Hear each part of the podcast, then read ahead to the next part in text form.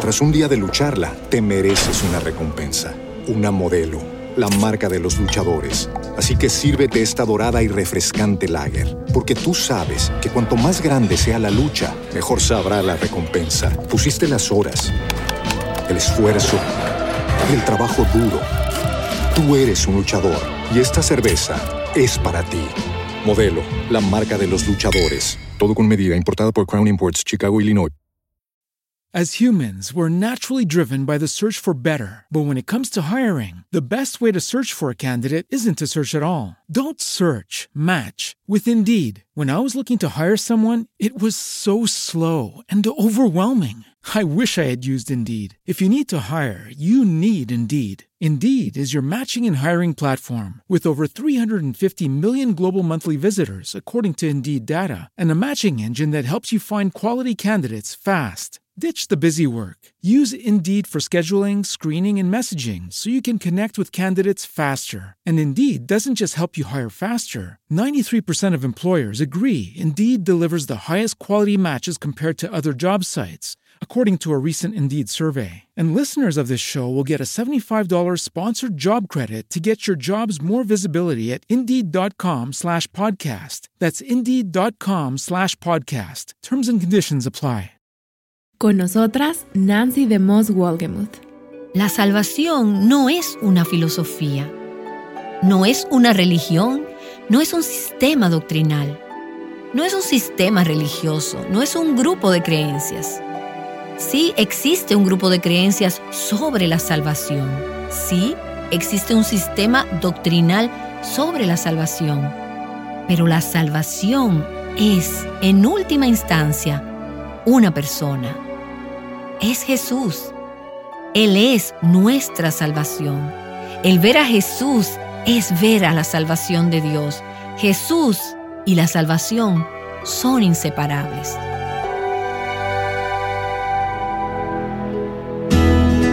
Estás escuchando A Viva Nuestros Corazones con Nancy de Moss Wolgamoth en la voz de Patricia de Saladín.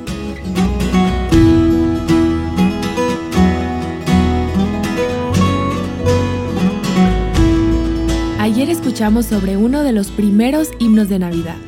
Este fue pronunciado por Simeón cuando vio al bebé Jesús por primera vez, después de haber anticipado su venida por años. Hoy Nancy continúa hablándonos sobre esto como una continuación de la serie La dedicación del rey. Tengo una amiga en el área quien visitó recientemente mi iglesia junto con su esposo. Después del servicio me volteé y esta mujer tenía lágrimas corriendo sobre su rostro. Apenas podía hablar. Ella me pudo decir algunas palabras mientras nos mirábamos una a otra y simplemente me dijo, es maravilloso, es un regalo. Acabábamos de escuchar un mensaje del libro de Romanos sobre la gracia de Dios y el regalo de Dios. Y fue un buen mensaje. Pero estaba viendo a esta mujer que estaba abrumada por lo que acababa de escuchar. Y ella solo seguía diciendo, es un gran regalo, es un gran regalo. Apenas podía expresar lo que quería decir. Le escribí un correo electrónico algunos días después y solo le dije cómo me había animado en lo personal al ver lo que Dios estaba haciendo en su vida. Y ella me devolvió en un correo electrónico y déjenme leerles una parte de lo que decía. No tomo ningún crédito por el lugar donde me encuentro. Solo sé que soy lo que soy hoy debido al que escogió abrir mis ojos y quitar el velo de ellos. Creo que es probablemente por eso que no podía contener mis emociones ese domingo. Sé que soy tan indigna y aún así Él me escogió. Él me escogió, una de las peores de todos los pecadores, para abrir mis ojos a la verdad y para darme el entendimiento sobre los misterios del Evangelio. Oré este lunes que nunca perdiera ese corazón de gratitud, que siempre lo vea tan claro como lo vi ese domingo. Siempre quiero verlo como un regalo asombroso, precioso, de Dios mismo, un regalo que de ninguna manera merecemos. Oh, cómo oro eso para mis hijos. Y ella tiene varios hijos entre los 20 y los 30 años, adultos jóvenes. Oro eso para mis propios hijos, que ellos vean qué tan precioso es el regalo de salvación, que nunca es algo que debemos dar por sentado. Y después ella citó Efesios capítulo 2, pero Dios, siendo rico en misericordia por su gran amor con el cual me amó, aun cuando estaba muerta en mis transgresiones, con los ojos velados, me dio vida junto con Cristo. Por gracia soy salva. A medida que reflexiono sobre este intercambio, ambos en persona y a través de este correo electrónico con esta amiga, pienso sobre lo que hemos estado leyendo en la historia de Simeón. Esta mujer tiene una gran sensación de maravilla, de asombro, de gratitud y admiración porque vio a Cristo cara a cara. Esta es la actitud que estamos viendo en la respuesta de Simeón. A medida que él entra al templo y ve a Cristo como un infante, la consolación de Israel que había esperado por toda su vida. Cabe suponer que él es un hombre viejo y que finalmente ha visto lo que tanto anhelaba y por lo que oraba y pedía al Señor. Hay una sensación de asombro. Y si no estás allí, déjame pedirte que abras tu Biblia en el Evangelio de Lucas capítulo 2 Estamos continuando con el Salmo de Alabanza de Simeón. Recuerda cómo entró al templo, llevado por el Espíritu, justo al momento en que María y José entraron al templo llevando a su hijo recién nacido, de apenas 40 días, para dedicar, para presentar ese niño al Señor. Recuerden que Simeón vio al bebé cuando los padres trajeron al niño a Jesús. Podría haber habido muchos otros bebés siendo dedicados ese día, pero el Espíritu Santo señaló, este es Él. Leímos en el versículo 28 del capítulo 2 que cuando Simeón vio al niño, él lo tomó en sus brazos y bendijo a Dios. No sé si estaba apretando al bebé contra su pecho o si lo levantó al Señor, pero él estaba cargando a este precioso niño y bendiciendo a Dios por el regalo de la salvación. Entonces empieza este salmo de alabanza en el versículo 29. Señor, y recuerda que dijimos que él usó una palabra para Señor que no es la palabra usualmente usada en el griego. La palabra que él escogió aquí es una palabra de la cual obtenemos nuestra palabra déspota, significando un gobernante con una autoridad absoluta. Él dice, patrón, mi gobernante, mi rey. Permite que tu esclavo se vaya en paz. Puedo morir en paz, conforme a tu palabra, porque han visto mis ojos tu salvación, la cual has preparado en presencia de todos los pueblos, luz de revelación a los gentiles y gloria de tu pueblo Israel. Vemos este salmo de alabanza. Vemos a Simeón tomando al bebé, tomándolo en sus brazos y bendiciendo a Dios y diciendo estas palabras que acabamos de leer. Se me ocurrió recientemente, y no creo que le estoy quitando o añadiendo nada al texto al señalar esto. Siempre que pensamos en Simeón, lo imaginamos cargando a Jesús y bendiciendo a Dios, quien está en otro lugar. Pero de cierta forma, Simeón habla estas palabras, este salmo de alabanza, este himno de alabanza, no solo dirigiéndose a Dios en el cielo, también le está hablando al bebé que tiene en sus brazos, porque ese bebé es Dios. De cierta forma le está diciendo al infante, a Cristo, al Señor Jesús, Señor. Aquí está este hombre anciano, dirigiéndose a ese bebé como su patrón, su Señor. Señor, piensa en él diciéndole esto al bebé. Ahora tú estás dejando a tu siervo. Yo soy tu esclavo y puedo morir en paz conforme a tu palabra. Es decir, la palabra de Jesús. Jesús es la palabra viva de Dios. Porque han visto mis ojos tu salvación, la cual has preparado en presencia de todos los pueblos. Hay una insinuación aquí de la deidad de Cristo, el reconocimiento de que este bebé es Dios. Hablamos antes en esta serie sobre la encarnación, de que Dios tomó forma humana y Dios fue el que vino a la tierra. Él fue concebido en el vientre de una virgen y nació como el bebé Jesús. Cuando Simeón bendijo a Dios, también estaba bendiciendo a este bebé, bendiciendo a Cristo, quien es nuestra salvación, nuestra luz y nuestra gloria. Simeón dice en el versículo 30, porque han visto mis ojos tu salvación. Han visto mis ojos tu salvación mientras tiene este bebé en sus brazos y bendice a Dios. Nos damos cuenta que la salvación es una persona. ¿Qué había visto Simeón? Él había visto este bebé. Él vio a Jesús y le dice a Dios, han visto mis ojos, mira lo que estoy viendo. Este bebé, Él es tu salvación. Este niño es tu salvación. Amigas, la salvación no es una filosofía, no es una religión, no es un sistema doctrinal, no es un sistema religioso, no es un grupo de creencias. Sí existe un grupo de creencias sobre la salvación. Sí existe un sistema doctrinal sobre la salvación. Pero la salvación es, en última instancia, una persona. Es Jesús. Él es nuestra salvación. El ver a Jesús es ver a la salvación de Dios. Jesús y la salvación son inseparables. Muchos vieron a Jesús en el templo ese día y a través de su vida terrenal, ya sea como bebé o como un hombre adulto, y nunca se dieron cuenta que estaban viendo a la salvación de Dios, porque no tenían ojos espirituales. Ellos veían un bebé físico con sus ojos físicos. Ellos veían un hombre adulto con sus ojos físicos, pero nunca vieron la salvación de Dios. Solo veían la humanidad. No veían que Jesús es la salvación de Dios. Pero Dios abrió los ojos del corazón de Simeón, tal como Él ha abierto los ojos de muchos de nuestros corazones. Dios le dio fe para darse cuenta que cuando vio a este niño, Él estaba viendo la salvación de Dios.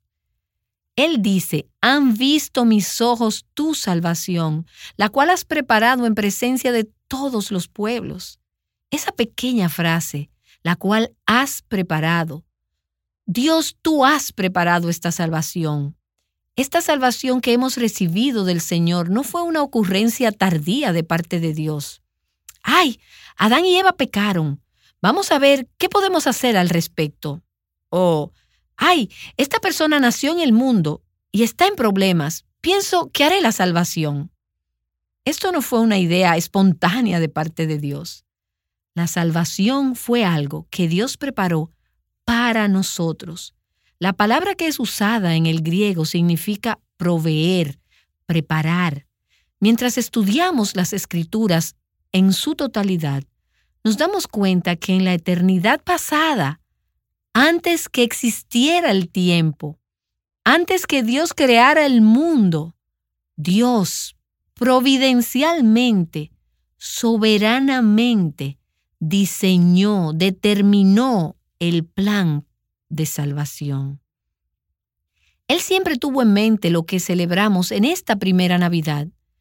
Y luego vemos a través de la vida y de la muerte, el entierro y la resurrección del Señor Jesús, que este era el plan que Dios había preparado. A través de la historia, Dios ha estado preparando este plan de salvación para su pueblo. La salvación que Dios ha preparado nos ofrece una imagen, una idea del banquete que Dios nos ha preparado, un banquete que Dios ha provisto y preparado para nosotros. Y pienso en ese versículo del Salmo 23 que dice, Tú preparas mesa delante de mí, en presencia de mis enemigos, en la presencia de Satanás y del pecado y de este mundo perdido y de mi carne pecaminosa, Señor, Tú has preparado una mesa, un banquete abundante, un festín. Es una mesa de salvación a la cual me has invitado a participar. El capítulo 25 de Isaías nos dice proféticamente, y el Señor de los ejércitos preparará en este monte para todos los pueblos un banquete de manjares suculentos. ¿Qué es ese banquete? Es la salvación de Dios ¿Y qué es la salvación de Dios? Es un banquete suculento para satisfacernos y llenar nuestras necesidades más profundas, nuestra hambre y nuestra sed. Él dice, has preparado esta salvación en presencia de todos los pueblos. hay un recordatorio en este pasaje de que la salvación es para todo el mundo y todas las personas sobre la tierra están invitadas a tomar parte del banquete de Dios. El versículo 30 de Lucas capítulo 2 describe esta salvación con más detalle. Simeón dice, porque han visto mis ojos tu salvación, la cual has preparado en presencia de todos los pueblos. Entonces el versículo 32 dice, luz de revelación a los gentiles y gloria de tu pueblo, Israel. La salvación de Dios sería una luz para iluminar la oscuridad de nuestro mundo. Si este mundo no está en la oscuridad hoy, no sé cuándo lo ha estado. No creo que haya estado en una oscuridad más profunda que como lo está ahora. Pero hoy celebramos en esta Navidad, sin duda alguna, que Dios penetró a la oscuridad y envió una luz al mundo, al Señor Jesús. Jesús es la luz para nuestra oscuridad. Lo que dice Simeón aquí, en este salmo de alabanza, es que Él es luz de revelación a los gentiles. Y es la primera referencia en el Evangelio de Lucas de que la salvación se extiende más allá de los judíos a los gentiles. No es algo sorprendente para nosotros cuando lo leemos, porque lo hemos leído muchas veces antes. Nosotros somos gentiles, la mayoría de nosotros, por nacimiento y de acuerdo a la carne. No nos ponemos a pensar lo asombroso que esto fue para los lectores del primer siglo, del Evangelio de Lucas o para los que escucharon a Simeón en el templo. Recuerden que él estaba en la parte del santuario donde los gentiles no podían ni entrar. Recuerden que anteriormente en esta serie hablamos sobre el templo de Herodes y cómo había un atrio exterior afuera del santuario. Había un letrero que decía, ningún gentil más allá de este punto, sino pena de muerte. Nadie se atrevería a entrar al santuario si no era judío. Y aquí está Simeón en el templo diciendo que Dios había mandado a Jesús la salvación de Dios para ser una luz de revelación a los gentiles. Los judíos consideraban a los gentiles como perros, paganos, incircuncisos e idólatras. Eran rechazados, no eran parte del plan de Dios. Al menos así pensaban los judíos. Pero a través del Antiguo Testamento, Dios había vislumbrado que su salvación era para todas las personas, que los judíos eran simplemente el medio a través del cual Dios iba a traer la salvación al mundo. Y aquí Dios menciona a los gentiles antes que los judíos. Es lo que un comentarista llama la inversión inesperada de Dios. La idea de que los gentiles deberían ser incluidos en el plan de Dios es un pensamiento impresionante. Jesús como el Salvador de los gentiles. Esa verdad está dibujada, está estampada en el libro de Isaías. Isaías había profetizado que la salvación de Dios no era solo para los judíos, sino también para los gentiles. Pero sin embargo, la mayoría de los judíos en el tiempo de Simeón no lo habían visto, lo habían ignorado o habían escogido rechazar ese concepto. Escucha este versículo en Isaías capítulo 49. Dice, poca cosa es que tú seas mi siervo, para levantar las tribus de Jacob y para restaurar a los que quedaron de Israel. También te haré luz de las naciones, para que mi salvación alcance hasta los confines de la tierra. Siempre había estado en el corazón y el plan de Dios extender su salvación más allá del pueblo judío, hacia los gentiles. Jesús, la salvación de Dios, es una luz de revelación para los gentiles, para la salvación de los gentiles. Me recuerda de ese versículo en 2 Corintios capítulo 4 que dice, pues Dios, que dijo que de las tinieblas resplandeciera la luz, es el que ha resplandecido en nuestros corazones para iluminación del conocimiento de la gloria de Dios. ¿Dónde? en la faz de Cristo. Eso fue lo que Simeón vio cuando tomó al bebé en sus brazos y bendijo a Dios. Una luz, la gloria de Dios, la gloria Shekinah de Dios que previamente estaba ubicada solamente en el lugar santísimo en el templo. Ahora esa luz ha llegado a la tierra. Hemos visto su gloria en la faz de Jesucristo. Y mientras Simeón tiene al bebé en sus brazos, él alaba a Dios por el Mesías. El Mesías le ha traído paz. Él ha dicho, ahora me puedo ir en paz. Puedo morir sin miedo porque mis ojos han visto tu salvación. La muerte no es de temer, como hemos dicho en la última sesión. La muerte es ganancia porque he visto tu salvación. Él dice, Dios ha traído a través de este niño la salvación y la luz y la gloria, no a mí, no solo a los judíos, sino también a los gentiles, a todo el mundo. Y a medida que se acerca la temporada de Navidad, hay muchas conversaciones, muchos cantos, muchos servicios en las iglesias, muchos espectáculos, muchas ocasiones especiales y luces y brillo y glamour. Pero mi pregunta para ti es, ¿lo has tomado en tus brazos? Por fe, ¿has visto la salvación de Dios? ¿Lo has visto? No solo vas a la iglesia donde hablan sobre esto, no solo has crecido escuchándolo toda tu vida, sino tienes una relación personal con el Señor Jesús por medio de la fe, es Él tu salvación. Es Él tu luz. Has confiado en Él como tu Señor. Vamos a inclinar nuestros corazones en oración. Quiero invitarte. Si has escuchado esta historia toda tu vida, pero Dios está ahora abriendo tus ojos y estás dándote fe para ver a Cristo como la salvación del mundo, ¿podrías tú en este momento decir, Señor, yo creo, gracias por abrir mis ojos para ver que Jesús es el Salvador del mundo? Y yo confío en Él ahora como mi Salvador. Ven a mi vida, Señor Jesús, perdona mi pecado, dame un nuevo corazón, sálvame por tu gracia. Señor, oro que esta temporada de Navidad sea un tiempo de salvación verdadera para los que tú has llamado, para los que tú has escogido, aquellos cuyos ojos tú has abierto para ver y creer en el Señor Jesucristo. Te daremos gracias por eso en el nombre de Jesús. Amén. Nancy de Moswolgemuth nos ha estado ayudando a fijar nuestros ojos donde deben estar tanto a lo largo de nuestra vida como de manera particular en esta temporada del año, sobre la persona de Jesús.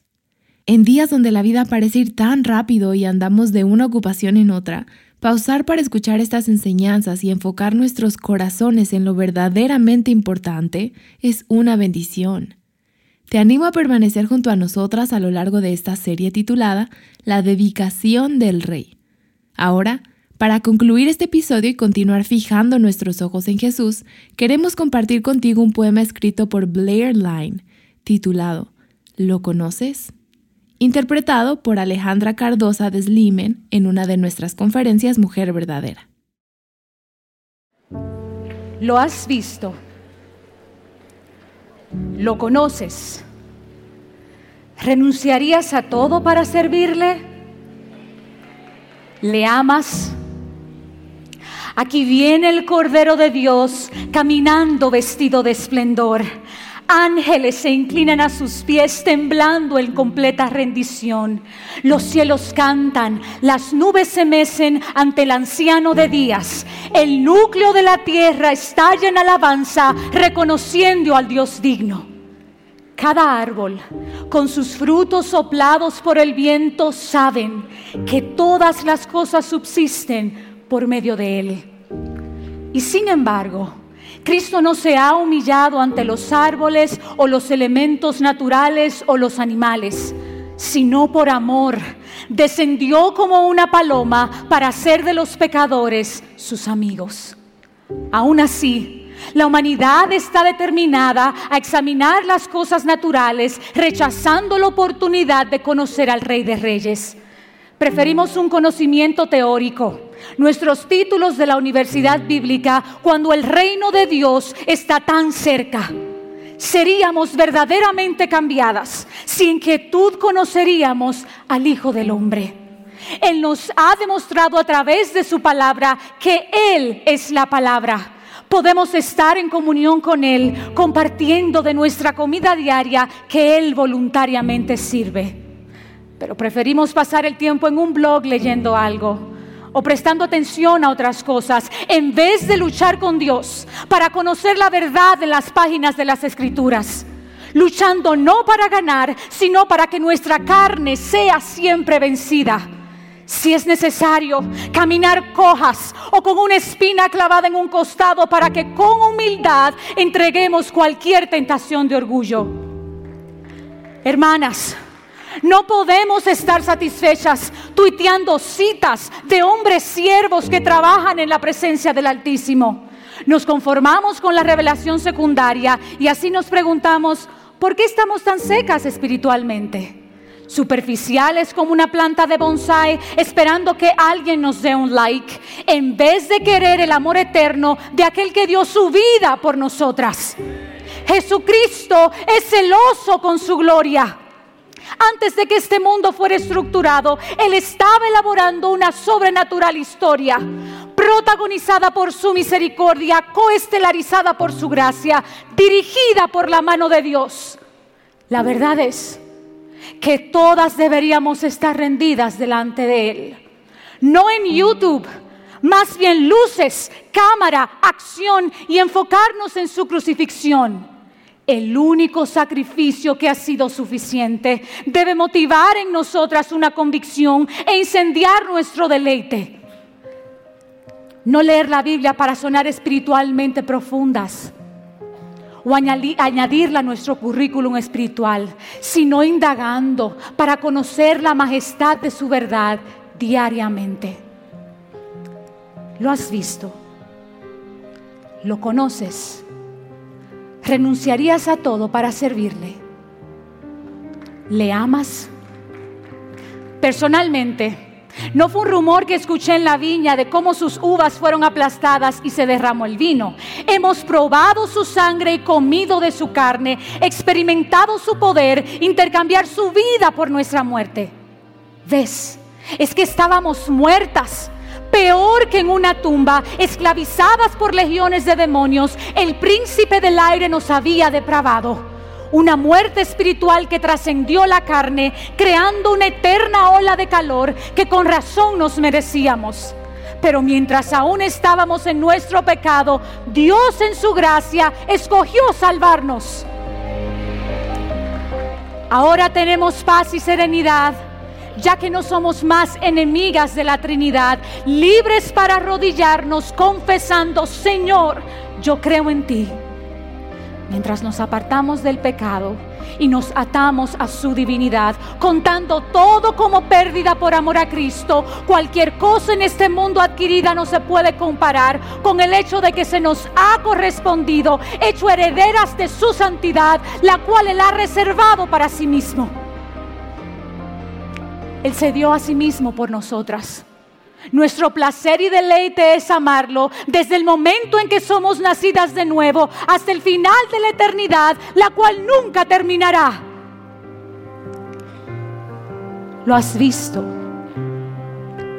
lo conoces, renunciarías a todo para servirle. ¿Le amas? ¿Le amas?